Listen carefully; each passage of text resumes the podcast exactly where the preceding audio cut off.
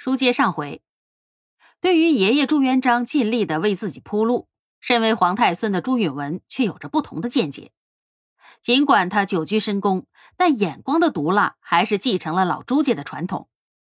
史书记载说，他曾经质疑祖父朱元璋大封诸子翻平皇室的政策。他说：“鲁不敬，诸王御之；诸王不敬，孰御之？”这一下子居然把杀红了眼的朱元璋问住了。诚然，有外姓侵犯皇权，家族内部可以一致对外。但是如果皇族内斗或起萧墙，谁又能阻止这一切的发生呢？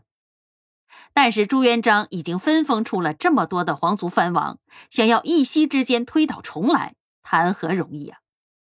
况且说手心手背那都是肉，杀功臣可以，杀骨肉怎么行呢？朱元璋始终明白“虎毒不食子”的道理。然而，皇太孙能否安稳的继承皇位，这是与大明江山能否千秋永固息息相关的大问题，那可马虎不得。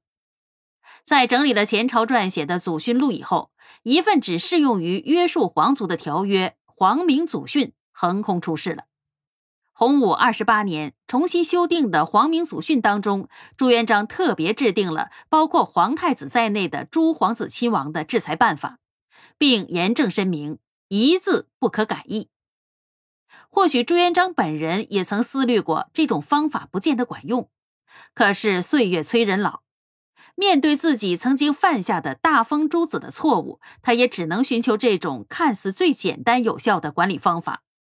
只要他还活着，他的儿孙们就不敢胡来。但是这只能给年迈的朱元璋带来片刻间的精神放松。偌大的帝国风云变幻，只要皇太孙一天不登基，朱元璋的烦恼就会与日俱增。但是皇太孙登基，那就意味着朱元璋的生命就此终结，儿子们会不会就敢乱来了呢？这一点呢，朱元璋或许未曾细想。随着敏感的神经越来越脆弱，老皇帝的情绪阴晴不定，对于一些事情的处理也更是不胜其烦。极度紧张的大脑令他无法再理智的判断是非了。只要有危害到大明江山社稷传承的可能，老皇帝那必然从重处理。就在他去世的前一年，洪武三十年，明王朝爆发了因地域差别引起的科考舞弊案——南北榜案。这一年，大明科举出现了一个特殊的现象：考中科举的五十二名进士，包括头甲三名，全都是南方人。北方学子一律名落孙山。在中国科举的历史上，南方和北方的文化水平不同。宋代以后，南方学子在科举考试上都要比北方人更加有优势，因此出现进士南多北少的局面也非常的正常。但是这一次科举，南北差异是史无前例的大，这就必然引起北方学子的不满，认为这是地域歧视。敏感的朱元璋立即命令由上一届大明的状元张信会同其他官员组成了联合调查组处理此事，但大家审来审去都认为此次考试并没有徇私舞弊。结果一经公布，引起了轩然大波。由于民怨始终没有很好的平息，朱元璋那条敏感的神经又绷紧了。或许在他看来，科考的真实性已经不重要了。最重要的是，千万别因为一场科考而引发社会动乱，危及大明帝国。那么，他奋斗了一辈子还有什么意义呢？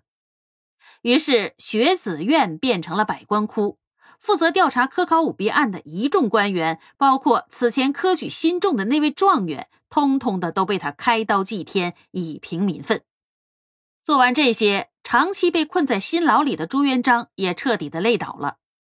洪武三十年十二月，朱元璋得了一场重病，随时都有驾崩的危险。但是他要做的事情还没有做完。尽管身患重病，他始终没有放弃思考皇权传承的纰漏。大概在回顾自己此前铺路的全部工作之后，朱元璋猛然的发现自己从未插手过后宫。而后宫干政影响皇权，历史上时有发生，甚至有大胆的后宫之主胆敢自立为帝。这种状况，朱元璋可是不愿意看到的。在马皇后去世以后，大明六宫的设立权力一直在李淑妃手上。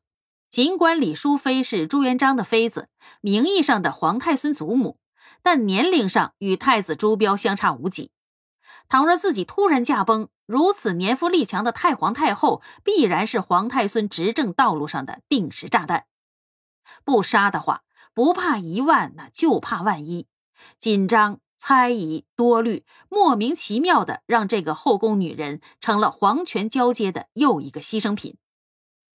其实，无论是朱元璋再怎么杀，他的信念当中依旧会残存着不安的成分，精神摧残，体力不支，他也终将注定要带着遗憾离开人世。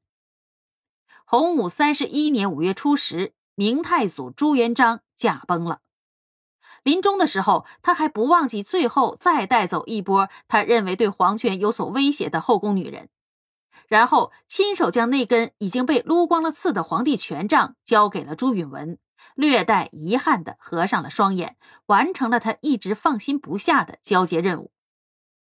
而日后的事实总是在不经意间狠狠的抽他两耳光，或许因为没有了刺，原本不太好抓的皇帝权杖变得异常的滑溜，皇太孙抓不住了，丢了。不过朱元璋所盼望的老朱家天下福寿绵长。负责造反的朱老四、燕王朱棣和他的子孙们倒是帮他完成了心愿。大明王朝在朱元璋去世以后又存活了两百多年。